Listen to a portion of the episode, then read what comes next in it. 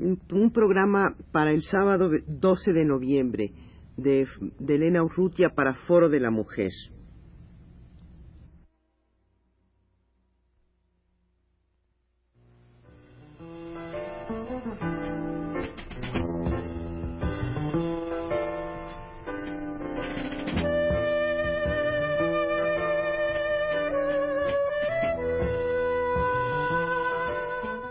Foro de la Mujer.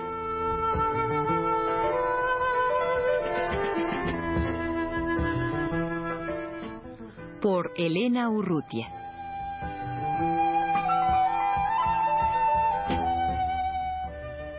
Se encuentran en los estudios de Radio UNAM las guatemaltecas Tomasa y Elena, Tomasa de Chichicastenango y Elena de Nevaj, que han venido a estos estudios para hablarnos de la situación de, su país, de Guatemala, y en particular de la situación de las mujeres bajo estos gobiernos militares de Mejía Víctores, de Ríos Montt y de Lucas García. Em, Elena, ¿tú de dónde eres? Tú eres de, de Nevaj esta zona en, en, dónde queda, Nevaje, en, qué zona queda de Guatemala? Este queda en la parte norte de, del Quiché, casi cerca de la frontera con México. Y tú formas parte de, de un grupo Ishil, ¿verdad? Ajá, sí, de la etnia Ishil. O sea, como en Guatemala hay 22 etnias diferentes, entonces yo formo y, nos puedes relatar, Elena, qué, ha pasado en, en tu región. Bueno, como, o sea, yo, yo pertenezco a una organización es el Comité de Unidad Campesina, miembro del Frente Popular 31 de enero. Entonces, en esa región donde, donde vivía antes, en mi pueblo, donde nací, ahí la represión desde hace tiempo empezó. O sea, no, no es hasta ahora que ha empezado. Sea, desde como el 76 se empezaron los secuestros, las torturas y todo. O sea, empezó esa vez y desde esa vez hemos venido viviendo ya así mucho más la represión. Cada, cada gobierno que entra se cambia se cambian los gobiernos, pero sigue la represión, nunca se cambia la situación para nosotros. O sea, o sea, lo que hace el gobierno ahora, por ejemplo, bajo el gobierno de Romeo Lucas, empezó la o sea, empezó más duro la represión. Se empezaron a quemar los bosques, a masacrar a la gente. Y de, de ahí, bajo el gobierno de Ríos Montt, también lo mismo hicieron, se empezaron a, a formar las llamadas aldeas modelos, que son campamentos de concentración, donde juntan a toda la gente de las aldeas, o sea, ellos los juntan para controlarlos, porque ellos, o sea, el gobierno no quiere que nosotros estemos organizados, entonces ellos juntan para controlarnos a todos, entonces ahí nos mantiene, nos mantiene nomás para para estar ahí y, y manda a la gente para que trabajen a, hacer carreteras en varias partes del país para que ellos les faciliten meterse en las montañas con sus camiones, sus tanques, todo el armamento que tienen ellos.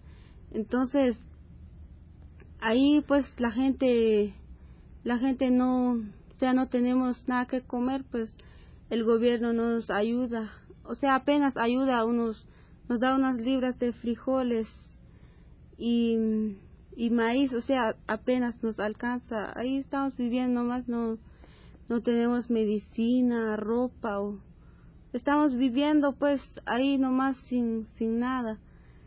Y también lo que hace el gobierno es, es pues meten helicópteros o camionadas de camiones ahí, empiezan a bombardear ahí en las aldeas a quemar así los, los bosques, los ranchos de la gente, o sea, las casas de la gente. Masacran a la gente y todo. ¿Qué edad tienes tú, Elena? Tengo 17 cumplidos. ¿Y, ¿Y qué sucede con las mujeres en estos campos?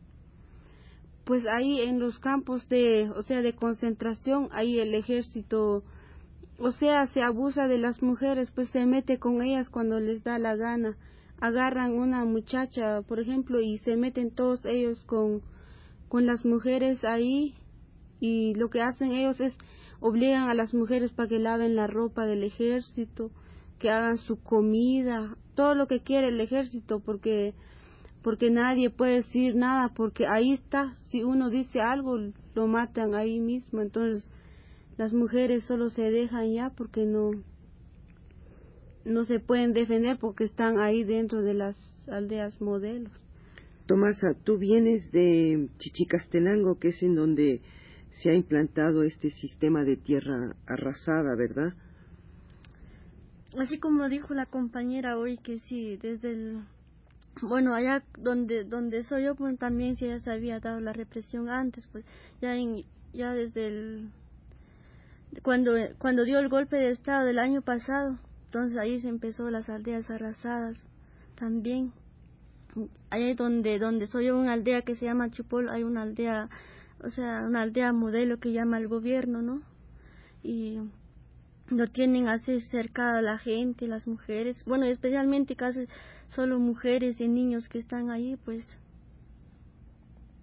Y, y no, no, o sea, no, no, no, no solo el año pasado, no que ahorita pues ya, ya el otro, el otro gobierno que es Mejía Víctores, que ahorita nuestros, nuestros compañeros, eh, ¿cómo se llama? de los compañeros indígenas de Quechí y Poconchi, que ahora que están refugiados, o sea, los refugiados internos que están en las montañas, que están, que están refugiando, o sea, huyendo por el ejército, que los siguen matando, pues, y entonces ellos ya empezaron a, para sobrevivir, empezaron a sembrar sus maíz, sus, sus, milpas en las montañas y el ejército entrando en las montañas, bombardeando las montañas y cortando las milpas a la gente y probablemente más, más de tu región que es, está cercana a la frontera es de donde han venido más eh, guatemaltecos a refugiarse a, México. Yo soy del altiplano. Ah. Esa es la compañera que es ya cerca del, Sí, sí. ¿Cómo me dijiste, perdón? No, Sí, que, que seguramente es de tu región de donde más han emigrado los, los uh, tus, tus compañeros los, los guatemaltecas han, han, venido hacia, hacia México para refugiarse de, de estas persecuciones. Bueno, mi gente, pues ellos ya no pueden llegar a la frontera porque nosotros estamos en el altiplano, pues ahora que están ya refugiando así en la frontera mexicana son los de Huehuetenango, los de, ¿cómo se llama? ¿Tú querías decir algo, Elena?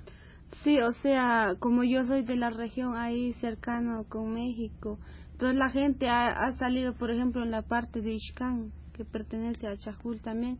Entonces la gente de ahí ha salido, se vienen a refugiarse en, en las fronteras y aparte son la gente de Huehuetenango que han salido también. O sea, o sea, en toda la parte fronteriza con México, la mayoría de la gente han salido para venir a salvar sus vidas, salvar la vida de sus hijos y todo, pues, o sea, Ahí la mayoría son niños, mujeres, ancianos, que, que ya no pueden vivir ahí, pues no pueden hacer nada porque ellos se mantienen un lugar a otro, van cambiando el lugar nomás.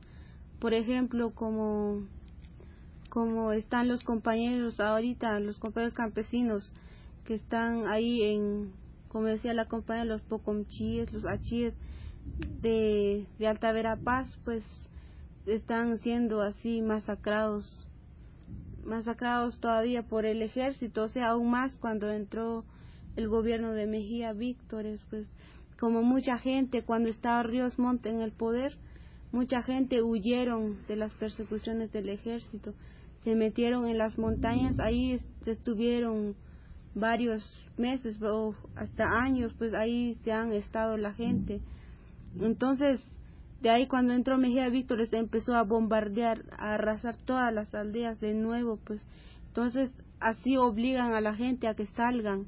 Entonces la gente no tiene otro otro camino más más que que salir ya porque ya no tienen dónde estar porque queman las montañas entonces el gobierno lo que dice es que se rindieron varios guerrilleros o se rindieron tanta gente pero esa gente son las mujeres los ancianos los niños que que han estado viviendo en las montañas sin medicinas sin nada y que ni siquiera tienen nada que ver con la guerrilla. Pues sí, o sea, son gentes que no están con la guerrilla, pues que, que están ahí, pero a pesar de todo eso, de todo, toda la represión, todo, todo lo que hemos vivido desde hace varios años, pues nosotros seguimos así organizando nuevas formas de lucha, así, o sea, con todo lo que nos han hecho hemos tenido varias experiencias de cómo, cómo defendernos pues por el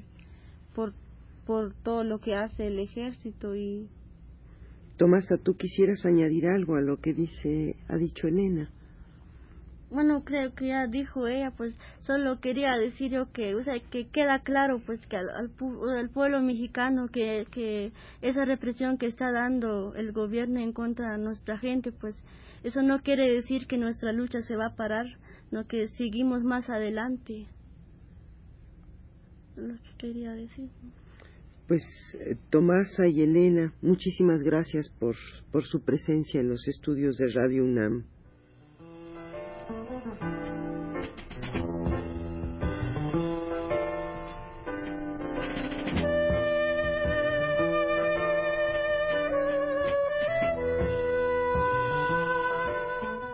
Foro de la Mujer.